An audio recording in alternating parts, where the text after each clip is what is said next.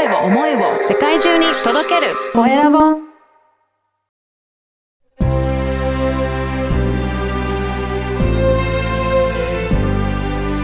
経営者の志こんにちは、小ラボの岡田です。本日は一般社団法人中学生部活動支援協会理事長の飯田智一さんにお話を伺いたいと思います。飯田さん、よろしくお願いいたします。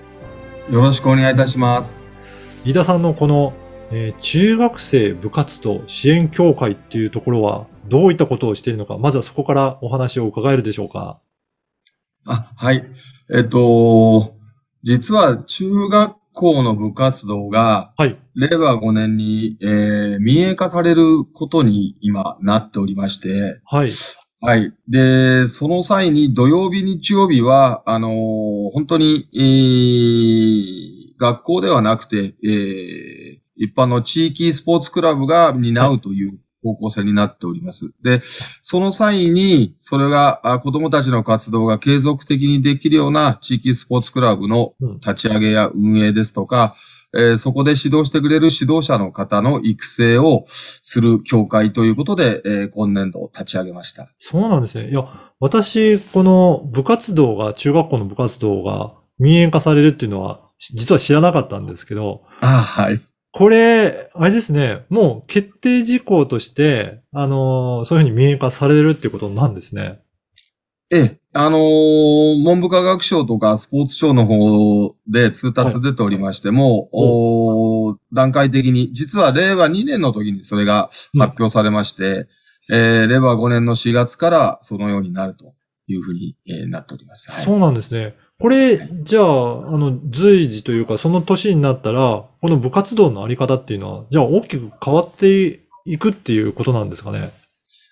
えっ、と、そこのところが、まだかなり不透明で、あ、そうなんですね。はい。はい。あの、地域とか県とか、それから学校によっていろんな諸事情があって、うん。もうすでに、えー学校や地域とタイアップして民営化の準備を進めている学校もありますし、はい。まだ全然手つかずのところも多くあります。なるほど。じゃあ、あの、一応そんな、あの、部活動が、まあ、民営化、土日は民営化するっていうことだけが決まっていて、細かいところは、まだまだ決まってない地域も多いっていうことですかね。はい、そうでございます。そうなんですね。はいじゃあこれを、協会では、どんな感じで支援されようというふうに今考えてらっしゃるんでしょうか？はい。えっと、まあ、私はあ現在千葉県にえー在住しておりまして、千葉県中心に関東近県の方では、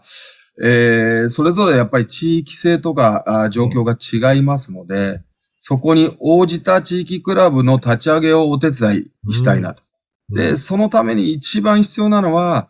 指導者の確保であると。はい。はい。そう考えたときに、えー指導者の方に、やはり、えー研修していただいたり、それから、教員だけではなくて、一般の方が指導できるような、あー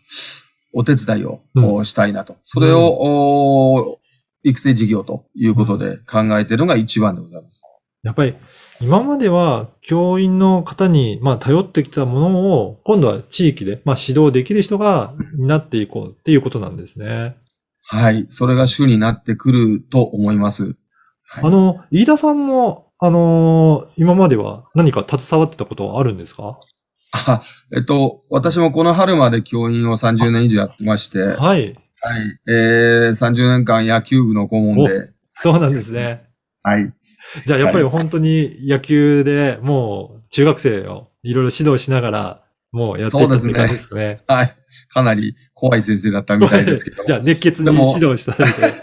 はい。はい。やっぱり中学校の思い出で、私もそうですけど、部活動でいろいろ活動したのってすごくいい思い出だったなと思うんですけど、はいやっぱり学生にとってもそうですかね？そうですね。で、一番やっぱり僕の財産でもあるんですが、はい。卒業した教え子たちが5年10年して、うんあの時こんなの怒られたけど今になって分かったよとか、はい。あの時、あの、辞めないで踏ん張って、すごく良かったとか、うんそれから、あの時みんなで一緒にやったことがすごく思い出ですって言ってくれる子がたくさんいたので、はい。やっぱりこういう子供の気持ちっていうのを、うんやっぱり確保する場所は絶対に残したいなという思いで考えております。やっぱりそれを確保できるために、まあ今後本当にどういうふうにしたら継続的に子供たちがうんそういった、あの部活動、活動できるかっていうところを考えていらっしゃるんですね。そうようでございます。はい。うん。あの、この番組は経営者の志という番組なので、ぜひ飯田さんの志もお伺いできればと思うんですが、どういった志があるでしょうか、まず、これの部活動のお民営化になった原因が、教員の働き方改革の一環で、で、えー教員のお負担軽減というのが第一にありまして、で、えー私もその立場にいたもんですから、非常によくわかりますし、あの、現在の、あの、流れでは、あの、そのようにいなるのは当然かなとは思っているんですが、子供にとっては、うん。その教員の働き方改革っていうのは、子供目線から見れば大人の都合なうわけですね。で、それを、やっぱり子供の立場で考えると自分たちの活動場所は絶対に欲しいというその思いを、なんとか形にして、えーあげたいと。で、そのためには、あー予算であるとか、はい。えー大人のサポートであるとか、指導者であるとか、保護者のサポートであるとか、様々なその子供ではできない外側のところを、この1年間で形にしたいなというのが私の思いであります。はい。やっぱり、これ、子供たちにとっても本当に非常に大切な時間だと思うので、では、じゃあ、どういったところから取り組む？まずは、指導者の確保っていうところが、やっぱり一番大変になってくると考えられるんですかね？はい。そうですね。で、指導者の方も、うん私と同じようにえー何年も経験されている方も多いんですが、えっと、実は、えー私50代なんですけども、はいその下の教員が非常に少ないで、うん今、主流が30代、おえー20代ということで、えー指導経験も少ない中で頑張ってやってます。で、一般の方も、あの、少年野球とか、お父さんコーチとか、うん。あの、少年スポーツで、えーお母さんが携わったりとかっていうのもたくさんあるんですが、どんなあーところで、えー育ててあげる、どんなマインドを育ててあげる、えーどんなモラルを教えてあげるっていうところを、やっぱり一度お整理をして、えーレクチャーしてあげたいなというのと、えーある意味、僕30年間やってた中で負けないチームの作り方っていうのが、はい。見えてきまして、で、これはあの、スポーツの勝敗の部分だけではなくて、子供たちがその、負けてもへこたれない気持ちを作るですとか、仲間とお辛い時に手を携えてカバーをし合えるとかっていう、すごくこれ大人になっても絶対的に使える重要なうん。あーことだなっていうものが見えてまいりまして、それを一つの講習会にして、えーはいお伝えしたいなと。うん。で、できれば、あのー指導に興味ある方だけでなくて、一般の方にもそれを聞いていただいて、えーあのー子供らの環境にお手伝いいただいたり、ま、もしくは、その、おー負けないチームの作り方を広めていただくことによって、あのーサポートといいますか、スポンサードの方に、えーお力いただければなというふうにも考えております。なるほど。これ、あの、私、まあ、企業でビジネスもしてるんですけど、あの、スポーツをやってきてた、あの、人たちって、やっぱりそういったところがチーム作りだったりとか、うん踏ん張る力とか、なんかいろいろ、やっぱりそういった力は持ってるなっていうふうに感じることが多いので、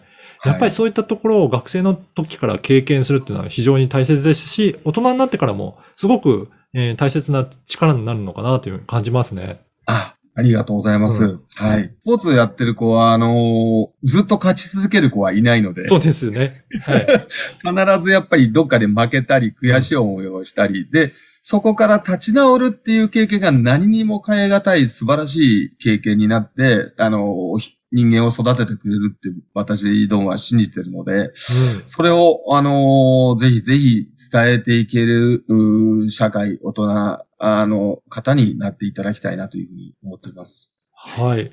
今日いろいろお話、えーお伺いした中で、やっぱり興味あるなっていう方、あの、自分もやっぱり携わってみたいなという方もいらっしゃると思いますので、ぜひはい、この、ポッドキャストの説明欄に、えーホームページの URL を掲載させていただきますので、ぜひそういったところから、えーご応募いただければなと思います。あの、どういった方に、えーと、問い合わせいただきたい、どんな方と、えー一緒にやっていきたいというような、なんかそういったところはありますかね？あ、はい。あのー今申し上げたように、えっと、一緒に子供の環境を作りたいという方、それから自分も、えー、子供たちをスポーツを教えてあげたいという方、うんそれから、えっと、直接ではないけれども、おそういう子供のおスポーツ活動、それから子供のそういううクラブ活動をサポートしたいとうんいう方にぜひ、あの、お話をさせていただければなと思いますので、ホームページの方にお問い合わせいただければありがたいなと思います。はい。